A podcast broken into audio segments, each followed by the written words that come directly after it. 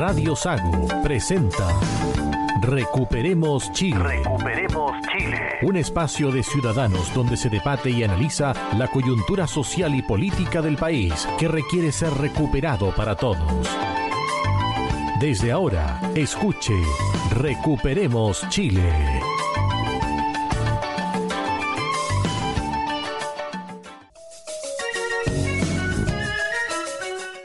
Estamos ya en el aire acá en Recuperemos eh, Chile, edición del domingo 22 de enero, capítulo número 52. Hoy con los contertulios Adolfo Aliaga. Adolfo. Hola, buenas tardes, Cristian, estimados contertulios, radio escuchas de Radio Sago. Un gusto estar de nuevo aquí en el programa. Roberto Correa.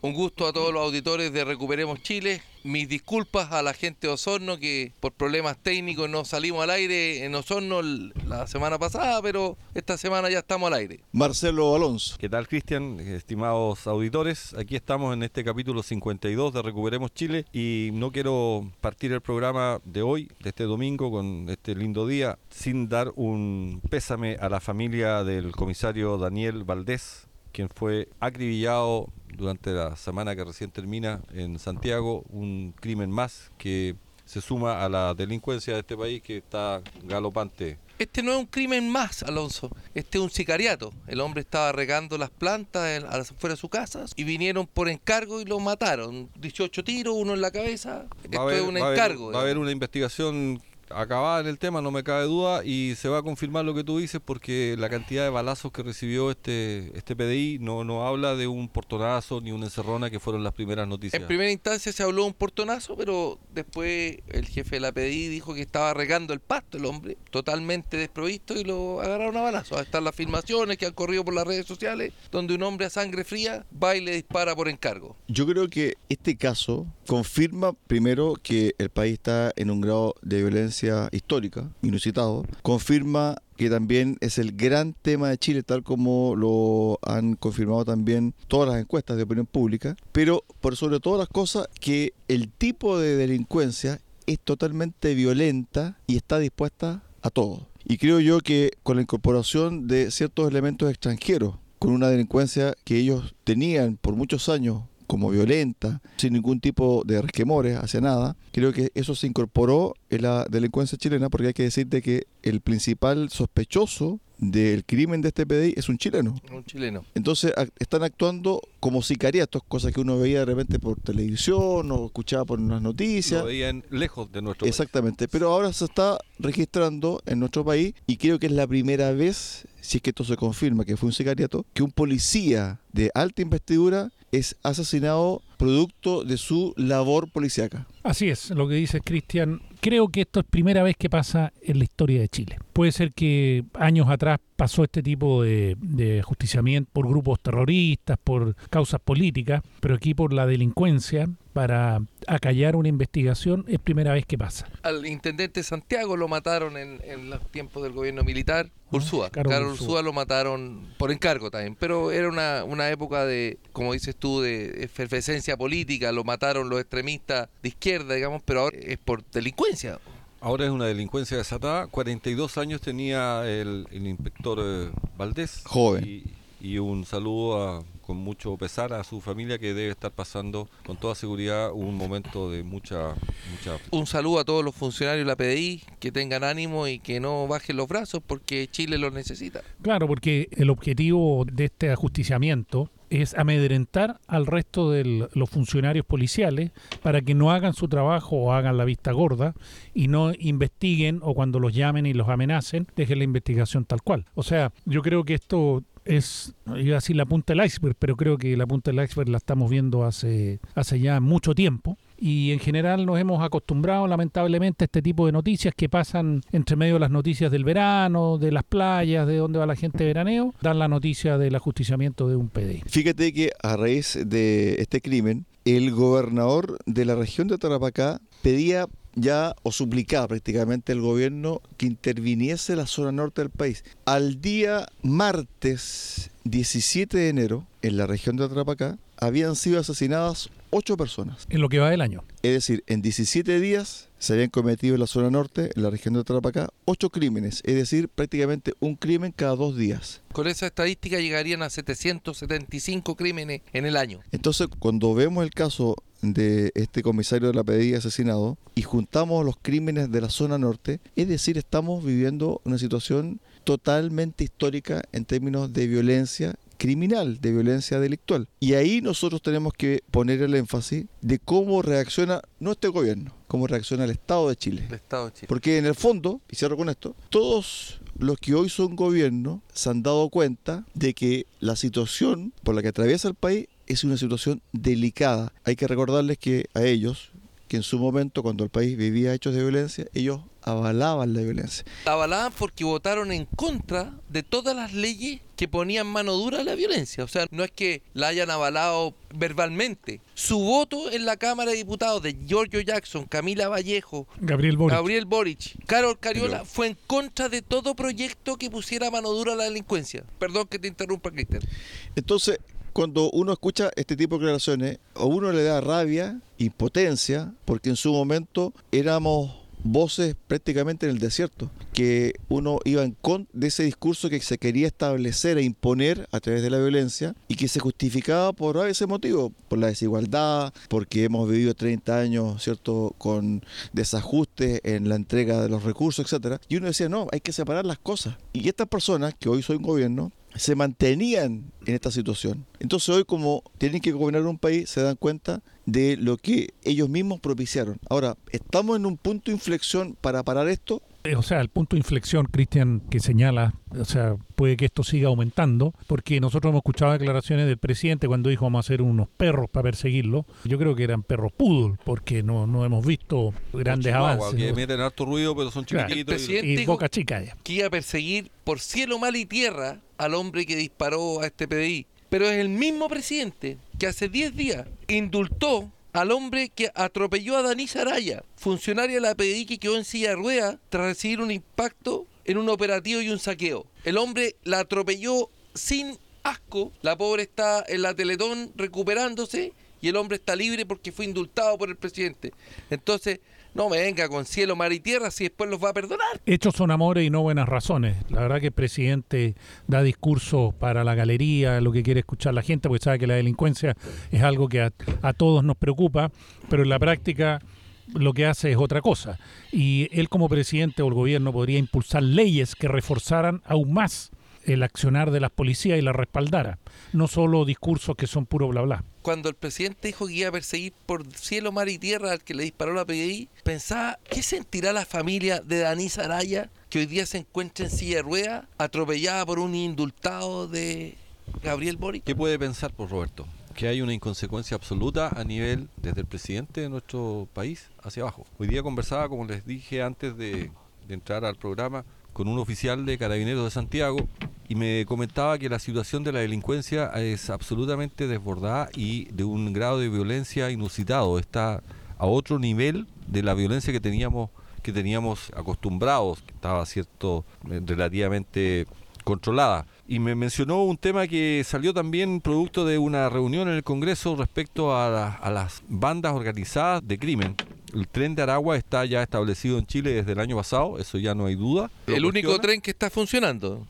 El único tren que está funcionando y, lo trajo este gobierno, pero me mencionó respecto a las, a las maras, las típicas pandillas de Salvador, que también están en Chile recientemente aterrizadas, estamos hablando de los últimos dos meses. Y eso es preocupante porque estamos recibiendo una una cantidad de delincuentes eh, con una violencia y con un sistema de, de hacer, eh, de delinquir, que es la extorsión, el asesinato, el sicariato, y lo estamos viviendo, o sea, ya no es duda. Perdón que te interrumpa, no es un rumor que hayamos escuchado aquí los panelistas de Recuperemos Chile, esto de la llegada de las maras. El director de la PDI pidió una sesión especial. Secreta. Secreta que se realiza mañana, entiendo, para tratar el tema de la llegada de los maras a Chile. Ahora, pregunto, ¿estas sesiones secretas hay en esas sesiones diputados que avalan la violencia? La Cámara del Congreso dedicada al tema de la seguridad interna no tiene políticos capaces de poner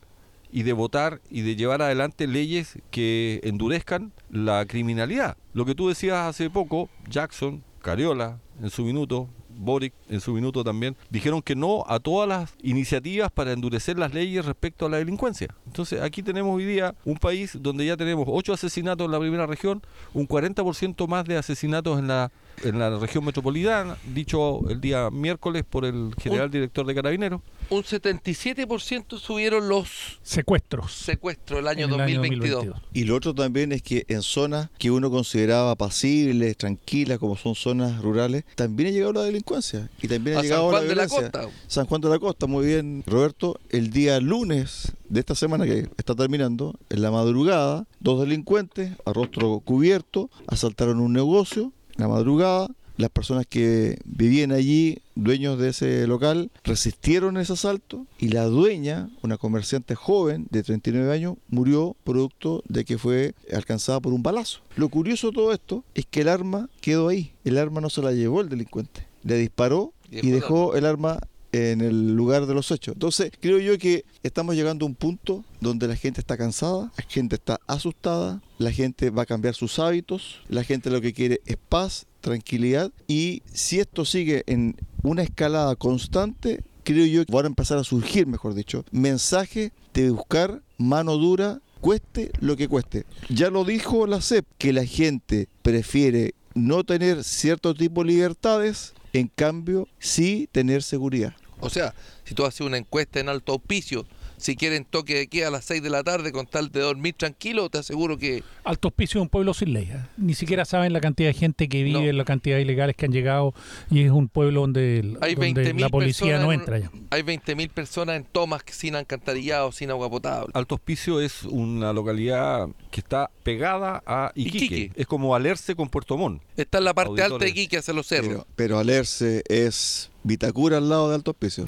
Absolutamente. No, es otro. Allá el mundo es diferente. Como decía Adolfo, es un pueblo sin ley. Ahora lo que tú dices, Cristian, que la gente va a empezar a cambiar sus hábitos, yo diría que en general todos hemos cambiado los hábitos. Es cosa de hablar con las personas. Muchas personas no van a ciertos lugares, los negocios están cerrando antes, no transitan por las autopistas, no andan en caminos desolados, o sea, desolados, digamos, caminos de noche. Esta semana vimos que en la Cuesta Camán, en el sector de Valdivia, quemaron unas máquinas que estaban trabajando, el guardia tuvo que salir arrancando. Máquinas forestales. Sí, máquinas forestales. En el sector Camino a Niebla trataron también de hacerle un portonazo a un vehículo. Entonces lo que tú señalas de, de San Juan de la Costa, obviamente estamos tan llenos de delincuentes que aunque el subsecretario de Prevención del Delito dijo que la mayor cantidad proporcional de, lo- de los delitos lo provocan chilenos, como para tratar de... Y dijo que el aumento de los delitos estaba justificado por el aumento de la población. Yo la Condorito no la compro hace harto tiempo, que era como un chiste de, de Claro, ahora habría que preguntarle, Plop, está, está- él está analizando proporcionalmente, pero no sabemos cuántos ilegales hay en Chile, porque nosotros vemos videos que en Col- por la frontera de Colchane entra gente caminando todos los días y esa gente está indocumentada. 300 personas entran Bueno. en promedio diariamente por Colchane y hoy día domingo me tocó, me llegó un video, no sé si lo, lo vieron, de estos TikTok que aparecen, Los vehículos. los, los vehículos que pasan a buscar a estos personajes Sí. que llegan caminando con su mochila, con sus bolsos y aparece un auto, se suben tres o cuatro, otro auto, tres o cuatro, está, está Hay coordinado. Uber ahí. Hay un concejal de Arica que hace unas declaraciones en medios locales y él acusa al gobierno regional de, de esa zona de incentivar la inmigración ilegal. Bueno, tomaron presa a una niña que trabajaba en el gobierno por estar traficando personas. Entonces cuando estamos ante esta situación, eh, la pregunta es, bueno, ¿qué hace Chile? ¿Qué hace el Estado? ¿Qué hacemos? Entonces aparecen estos tipos de proyectos, como por ejemplo el de infraestructura crítica, que lo quiso instalar el expresidente Piñera, que fue rechazado a todo esto. Pero hoy, ¿Vienen con los votos de quién? Ya, sigamos el programa. Pero adivinen qué pasó. El proyecto fue reflotado Por Carolina Toa. exactamente a fines o a mediados del 2022. Y resulta que el proyecto, que por lo menos yo he seguido un poco el- la línea de esta iniciativa legal, fíjate que está teniendo cada vez más adhesión. Pero hay un punto en particular donde hay que afinar un poco los detalles. ¿Cuál es este? Es la participación de las Fuerzas Armadas. Durante esta semana fue invitado a la comisión respectiva que está viendo que este proyecto, Adolfo, el comandante del ejército.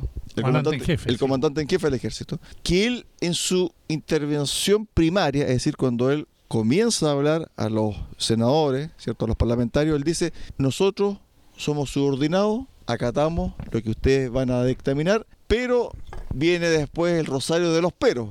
Escuchemos al oficial. Indudablemente, como respetuoso de la institucionalidad, nosotros vamos a cumplir la constitución y las leyes que se establezcan, pero es un deber también señalar que la misma constitución genera para las Fuerzas Armadas, para el ejército en particular, algunas tareas prioritarias que tienen que ver con la defensa y justamente todas estas tareas que se derivan hacia el orden público van desvirtuando la tarea y nuestro rol principal. Yo creo que es un deber dejarlo, dejarlo eh, en público conocimiento. Yo sé que es parte de la discusión, pero son tareas que, que finalmente van a afectar nuestra operacionalidad, porque son las mismas tropas que están equipadas, entrenadas para otras tareas, que tienen que derivar eh, esta función principal hacia otros problemas que, que está teniendo hoy día. En el fondo, Cristian, lo que se pregunta el hombre, ¿para qué están entrenados los militares? Para disparar en la frontera en una guerra.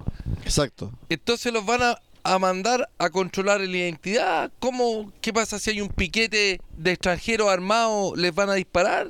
los va a respaldar la clase política cuando mueran 5, 6, 10 inmigrantes que venían armados, que dispararon al ejército. No quieren meterse en lío. Ahora, el gobierno, cuando hablamos de, estado de excepción, siempre se habla, se renovó el estado de excepción en la macrozona sur, se renovó el estado de excepción.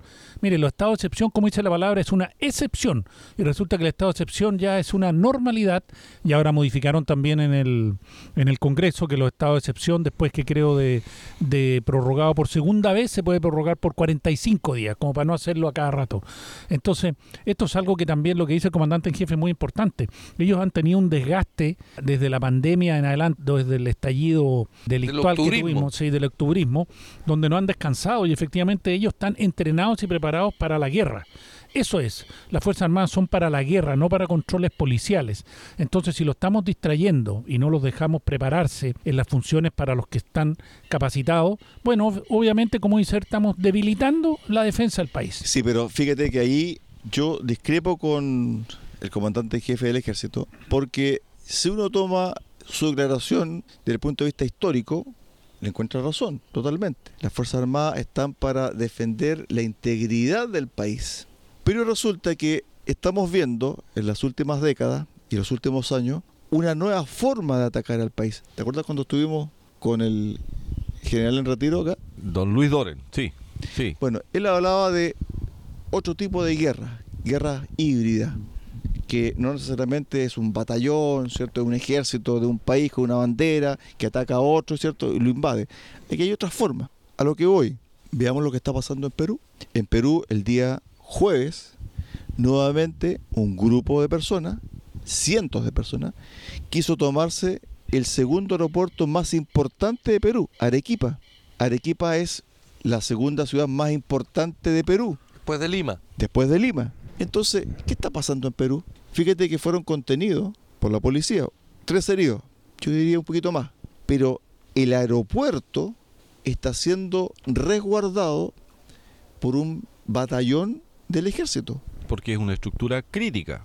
Entonces, cuando el comandante en jefe de las Fuerzas Armadas dice, sí, estamos nosotros a disposición del poder político y todo lo que nos digan, efectivamente tenemos que hacerlo, pero yo estoy de acuerdo con esos pero, hay que afinarlo. Pero creo yo que el cuadro actual por el que atraviesa el país y el cuadro actual por lo que están pasando algunos países latinoamericanos hacen necesario que las Fuerzas Armadas se integren a este control. ¿Por qué? Porque la PDI y Carabineros no dan abasto.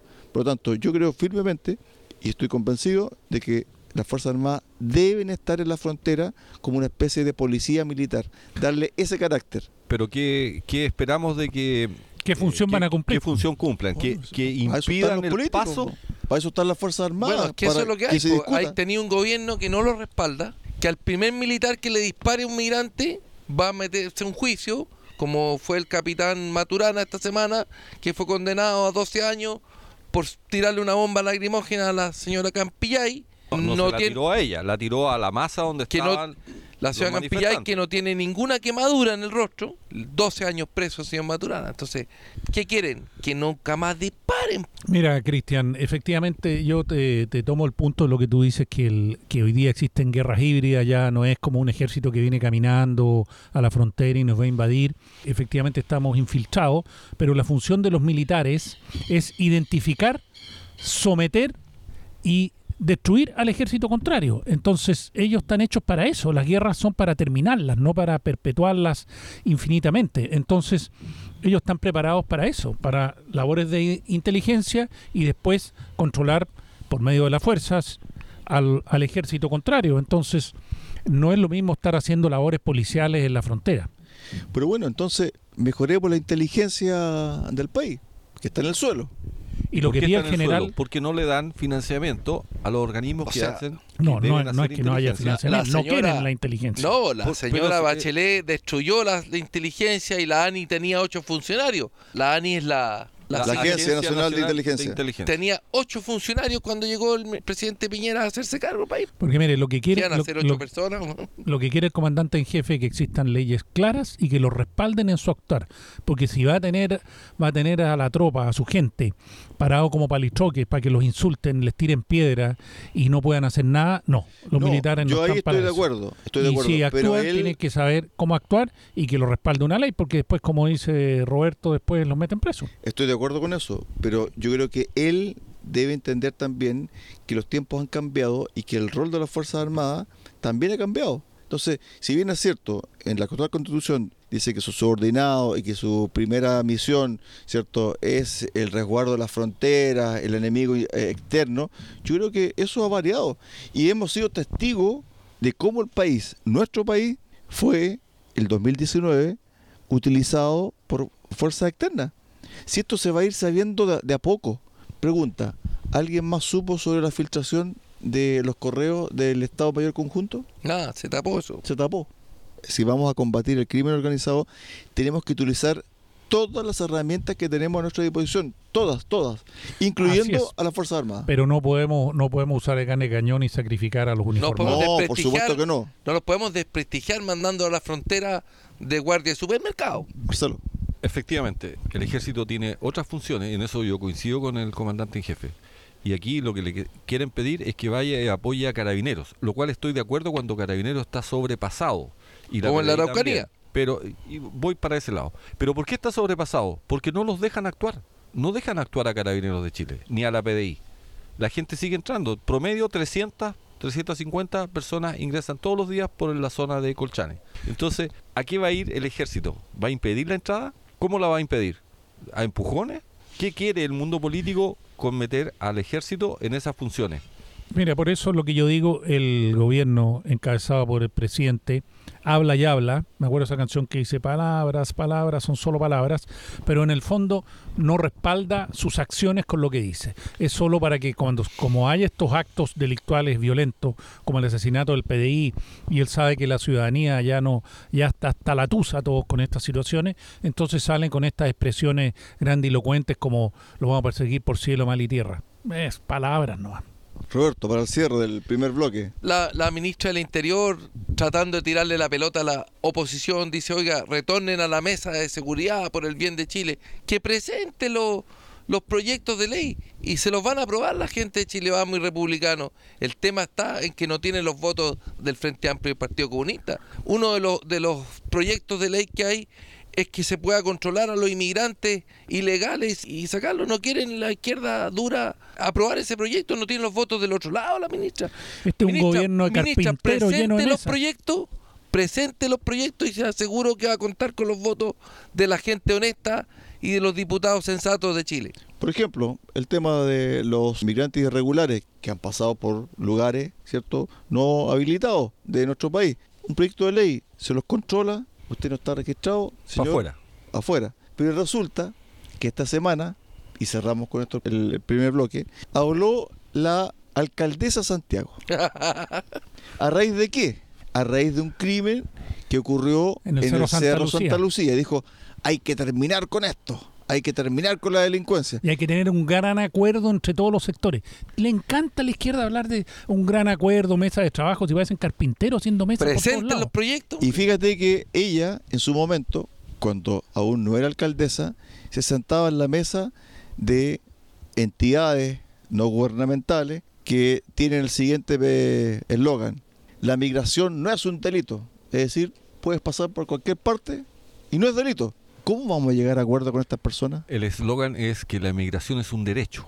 Entonces, la alcaldesa de Santiago, la segunda mejor pagada de Chile en lo que se refiere a sueldos, 10 millones 50 mil pesos, según la información que se pudo confirmar, el mejor alcalde pagado el de Maipú, entre paréntesis.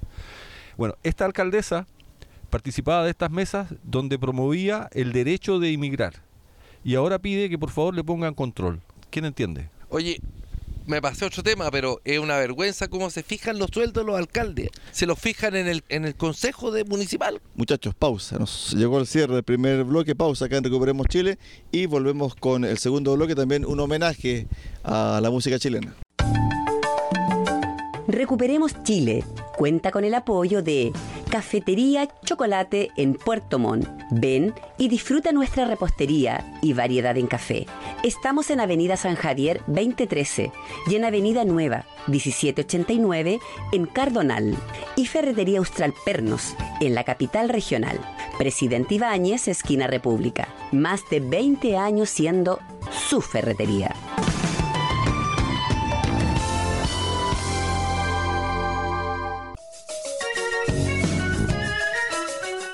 Estamos de regreso acá en Recuperemos eh, Chile, bloque 2. Hay muchos temas para conversar, analizar, debatir. Durante esta semana, por ejemplo, se vio la acusación en contra del ministro Giorgio Jackson, presentada por el Partido Republicano. Finalmente, cuando se vio el fondo de la acusación en la sala de la Cámara de Diputados fue rechazada con abstenciones de algunos miembros de Chile Vamos. Mi pregunta es la siguiente, Roberto. ¿Qué es lo que quiso hacer el Partido Republicano con esta acusación? Quiso poner a prueba la unidad de la centro derecha, incluyendo al Partido Republicano. Quiso fehacientemente y conscientemente poner en jaque al gobierno o habían elementos realmente suficientes para acusar a Giorgio Jackson? Yo creo que quiso poner fin a una etapa del octubrismo, ¿no es cierto? Estos jóvenes políticos que avalaron la, la destrucción de octubre del 2019 y se juntan con otros sucesos como 27.000 niños que tienen que entrar al Sename según los juzgados de familia, o ya no se llama Sename, tiene otro nombre, donde el Estado alberga a los niños que de familias violentas, que la justicia determina que no deben seguir viviendo con su familia, y esos niños están en la calle, perdidos, y son responsabilidad del, ministerio de que tiene a cargo Giorgio Jackson. Y se junta además con lo que tú decías de... Mm, se junta con lo, el tema de, la Ceremi, ¿te acuerdas? Sí, yo creo que ahí... Que él la presionó para que votara de una cierta manera. Ese punto para mí es fundamental. Yo creo que, no sé si estaba en el nivel, en este momento no me acuerdo, lo más probable que no, porque está dentro de las prerrogativas pedir la renuncia a un subalterno, que en este caso un Ceremi. Pero yo creo que ese punto es vital para lo que sigue de aquí en más con Giorgio Jackson, porque finalmente, desde el punto de vista político, sí, zafó con ayuda de algunos parlamentarios de Chile Vamos, pero yo no sé si va a zafar de la justicia. ¿Por qué? Porque la CNM presentó una acción legal, recordemos, en contra de Giorgio Jackson. Y ahí va a tener que ir a tribunales, va a tener que ir cuando lo citen a declarar. Patricia Hidalgo se llama la ex CNM de, de, Desarrollo Social. Exacto. Que le puso los la situación eh, a nivel judicial. Y esa es la que tú estás mencionando, a ver si Mostró los WhatsApp donde a ella se le combinaba a votar en contra de un proyecto que cumplía todas las condiciones. Era un proyecto inmobiliario. Entonces yo creo que ahí va a estar Giorgio Jackson muy complicado. Insisto, desde el punto de vista político, zafó. Ahora, la gente que nos está escuchando no va a entender mucho de acusación constitucional, que lo quieran sacar o no pero cuando él vaya a tribunales y dé explicaciones del por qué le dio la orden de votar en contra de un proyecto que sí tenía las condiciones para ser aprobado, bueno, él va a tener que responder. 78 diputados eh, votaron, 68 a favor de la acusación constitucional contra el ministro Jackson, 78 en contra, perdón, 68 a favor, 78 en contra y 6 abstenciones. Entre las abstenciones hay un apellido que a todos nos va a traer a la memoria. Joaquín Lavín. Joaquín Lavín, el hijo del ex alcalde de Junior. Lo convenció Analía Uriarte. Para abstenerse, para no decidir. Claro, para no decidir. Y eso permitió la salida, la, salvada, el, el zafe de estos seis abstenciones permitieron que zafe el ministro Jackson de la acusación constitucional. A cambio de, que debe dice la mala lengua, debe haber una, una negociación. Y las lenguas dicen que que no molesten más a Katy Barriga, que es su señora que fue alcaldesa de Maipú. Y otras lenguas dicen que no molesten a Torrealba. Que no molesten o dejen zafar a Torrealba, exalcalde de Vitacura, que está acusado de malversación de fondos por 2.300 millones. Yo en esta tribuna creo que una vez más debemos repetir, Torrealba debe ir preso si es culpable.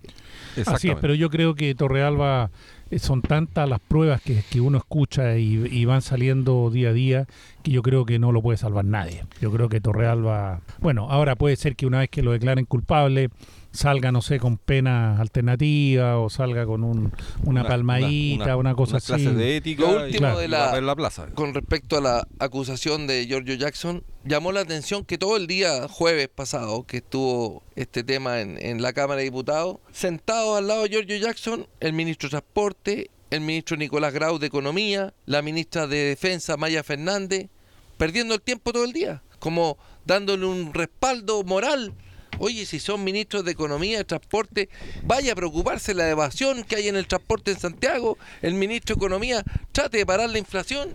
Y la ministra de Defensa que se vaya al norte a la frontera, ¿en qué puede colaborar? Referente a lo mismo, el senador Huenchumilla esta semana hizo una declaración que dice, comillas, el experimento de pasarle el país y el Estado a jóvenes de 30 a 35 años de izquierda extrema no resultó. Eso lo dice Huenchumilla, que todos sabemos que Huenchumilla no es de oposición. O sea, hasta la gente que, que apoyó al gobierno se está dando cuenta que la verdad que esto ya es una cosa que no, no, no resiste ningún análisis. Bueno, también hubo una, a propósito de aquello, de posiciones políticas de personas que están arrepentidas. Durante esta semana salió impresa en una de las páginas del Mercurio una carta que envió Jorge Andrés Richard, periodista, y que avaló también la candidatura de Gabriel Boric. Y él dice, si esto no se cambia sobre el gobierno, vamos a terminar mal. Entonces, cuando uno ve acusaciones que tienen sustento desde el punto de vista político del accionar del ministro, cuando uno ve que ex subalternos se querellan en contra de este ministro Jackson, cuando uno ve cómo, por ejemplo, un proyecto de 2.500 millones de dólares se vota en base a una ideología o una postura política. Teniendo toda la aprobación de los organismos ambientales, como era otro tema. 17 mil millones de pesos nos cuesta al año a todos los chilenos. Como dice Adolfo, cuando usted se levanta en la mañana, prende la luz, paga el IVA de la cuenta de la luz. Cuando tuesta el pan, acuérdese que una parte del, pan es impuesto. Bueno, 17 mil millones nos cuesta el Ministerio del Medio Ambiente, que tiene que estudiar los proyectos Exacto. y aprobarlo o rechazarlo. Bueno, este domingo está aprobado por todos los organismos técnicos. Sin embargo, los organismos políticos lo rechazaron. ¿Alguien dudaba que, se lo iban nadie, a Nadie dudaba si era promesa de era campaña. Aprobar doble contra sencillo que lo iban a rechazar a Domingo. Chile firmó el Tratado de Cazú, en el Tratado de Cazú dice que cualquier proyecto que... Es Cazú. perdón. Que cualquier proyecto que intervenga en medio ambiente debe ser consultada la comunidad de la zona afectada. Bueno, el 96% de los habitantes de la Higuera. Higueras estaba de acuerdo con el proyecto, que el proyecto es un puerto que se hace ahí, ¿no es cierto?, en el mar y que interviene el paso de los pingüinos de Humboldt. Tampoco hay un emisario que bote al mar eh, ácido sulfúrico, digamos.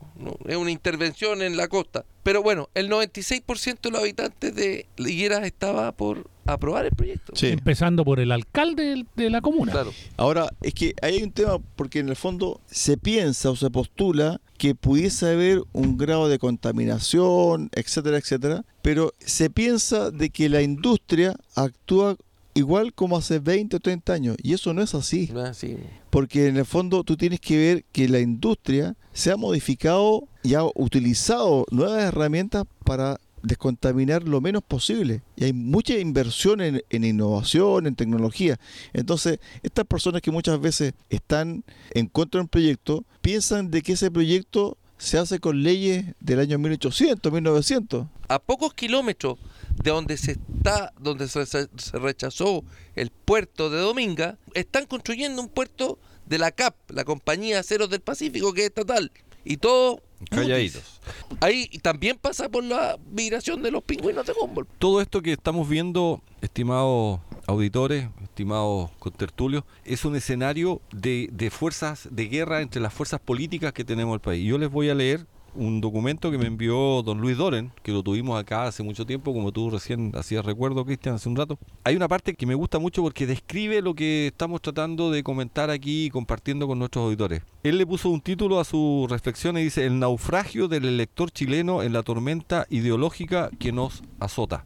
Dice, el desorden político actual es el enfrentamiento de dos filosofías sobre cómo la sociedad desea mejorar sus libertades, sus derechos y obligaciones. Son dos formas de vida opuestas e irreconciliables que equivocadamente se pretende equilibrar a base del diálogo, las mesas de trabajo y todo eso que comentábamos recién, negación y mesas de trabajo. En este enfrentamiento inútil los centros políticos se desgastan, lo vemos acá a diario, en una lucha estéril que solo conduce a fortalecer los extremos hacia un callejón sin salida democrática y que históricamente termina en violencia. Fíjate que esto resume lo que yo veo a diario en las noticias, lo que vemos del actuar del gobierno, lo que vemos con la violencia, lo que vemos con los rechazar proyectos que técnicamente están, están ok, pero políticamente son rechazados, como lo que comentábamos recién de Ñuñoa, de Dominga. Este gallito entre las fuerzas de uno y otro lado va a terminar en violencia. Históricamente dice el documento más adelante, que es largo, no lo voy a leer ahora completo, dice que en los países subdesarrollados estas confrontaciones ideológicas siempre terminan en violencia y siempre tratan de ser solucionados a través de diálogos estériles y mesas de trabajo infructuosas que no terminan en nada concreto. Díganme que no es una exacta descripción de lo que estamos viendo en este país, en nuestro país, en los últimos 10 meses. Bueno, durante estos días hemos estado viendo también cómo la oposición y el oficialismo están discutiendo sobre el nuevo proceso constituyente y la forma de encararlo. Y hay algunas cifras que la gente debe conocer porque también esto no sale gratis.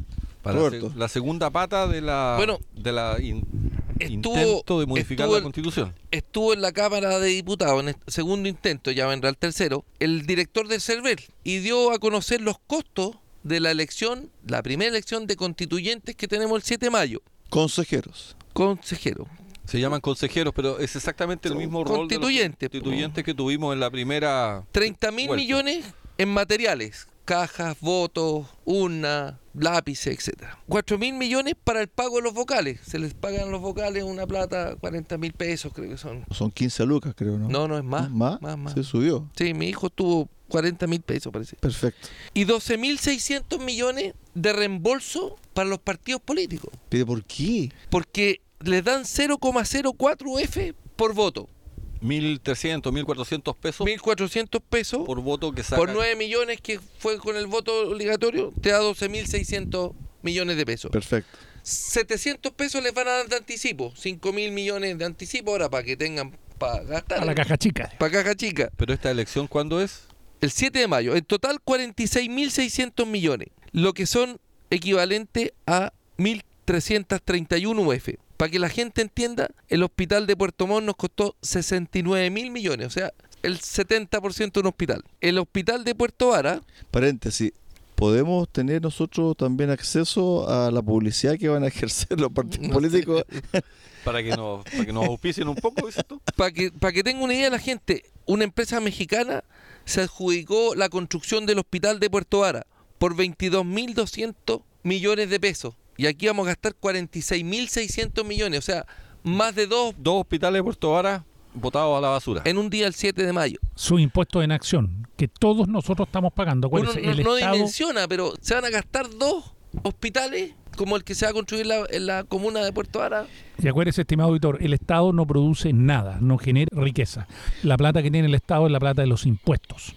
¿Cuánto van a, ganar los expertos? Tres millones y medio. Tres millones y algo. Perfecto. Se eligen ahora, de aquí a fin de mes.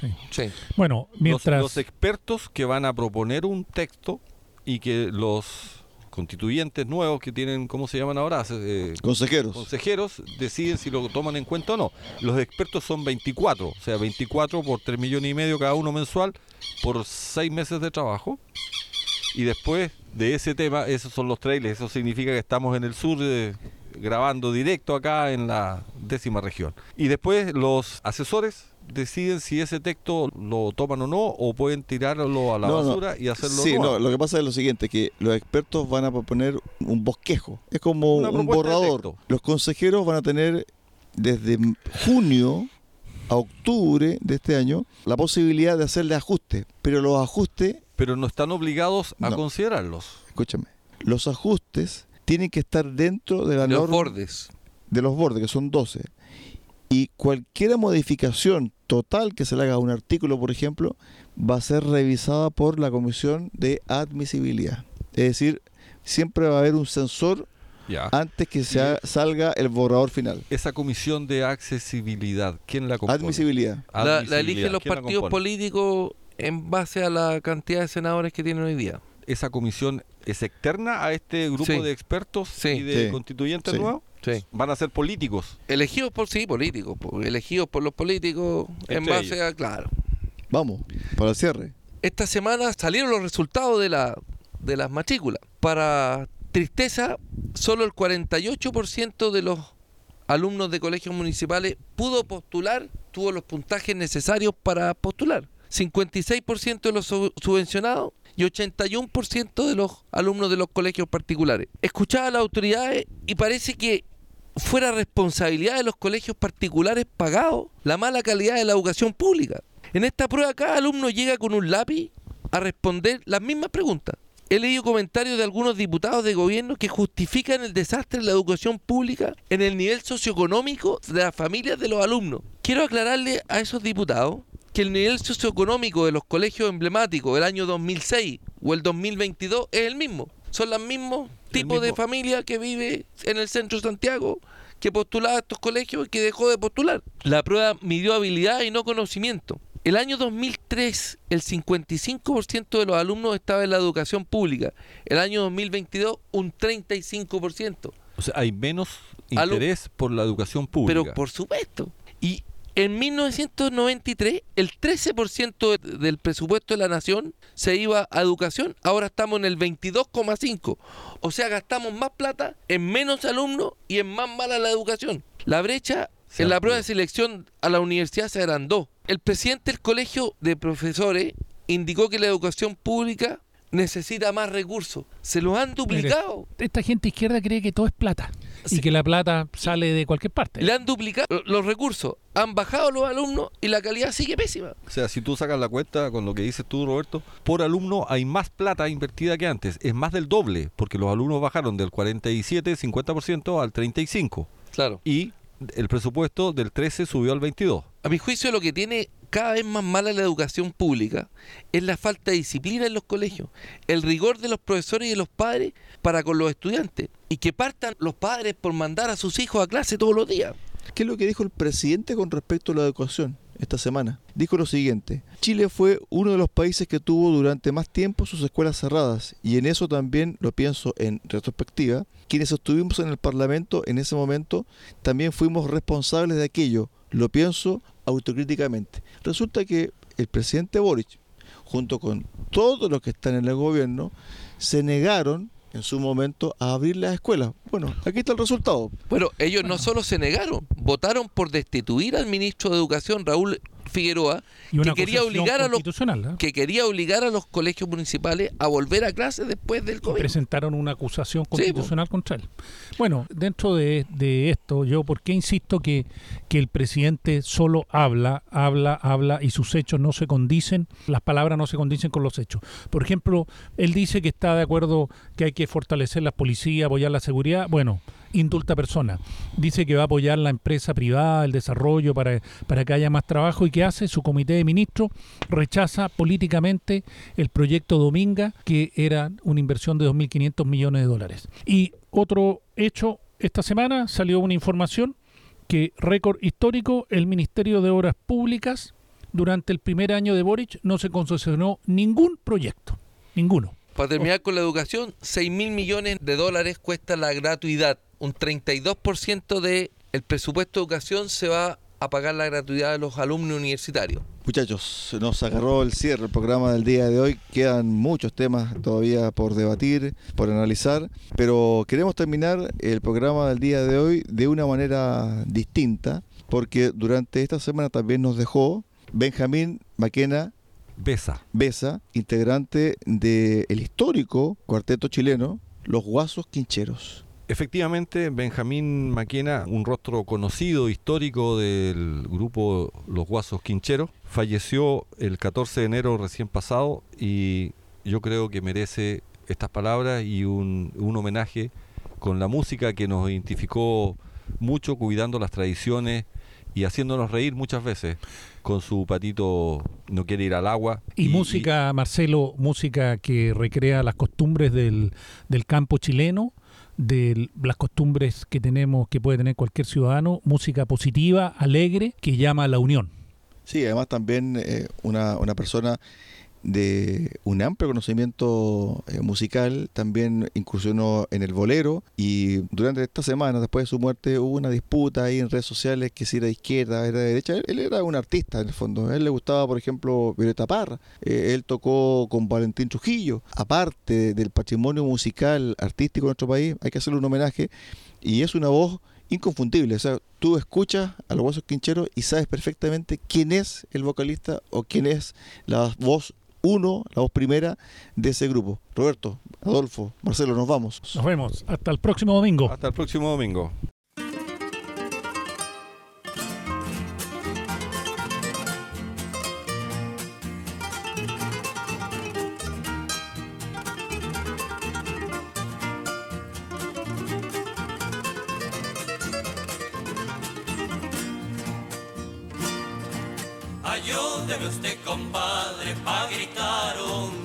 Chile, la tierra de los zorzales y de los rojos copihue con su cordillera blanca. Pucha que es linda mi tierra, no hay otra que se le iguale, aunque la busquen con vela que se le iguale, aunque la busquen con vela. Chile, mío, como te querré, que si por vos me pidiera, la vida te la daré. Chile, Chile lindo, lindo como un sol, aquí mismito te dejo, hecho un copihue en mi corazón.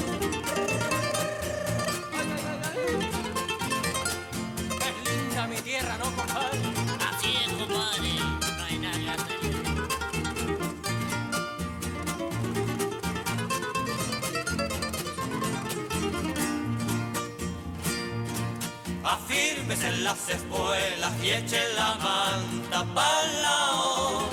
Y mándese aquí una cueca de zafamor y parao que canten con las guitarras hasta los sauces llorones, que en Chile no lloran aire, porque hay puros corazones, que en Chile no lloran aire, hay puros corazones. Chile, Chile mío, como te querré, que si por vos me pidiera, la vida te la daré. Chile, lindo, lindo como un sol, a que me invito te dejo. Hecho un copivo en mi corazón.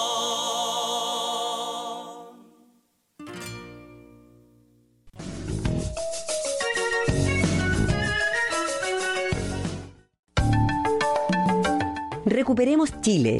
Cuenta con el apoyo de Cafetería Chocolate en Puerto Montt. Ven y disfruta nuestra repostería y variedad en café. Estamos en Avenida San Javier 2013 y en Avenida Nueva 1789 en Cardonal y Ferretería Austral Pernos en la capital regional. Presidente Ibáñez, esquina República. Más de 20 años siendo su ferretería.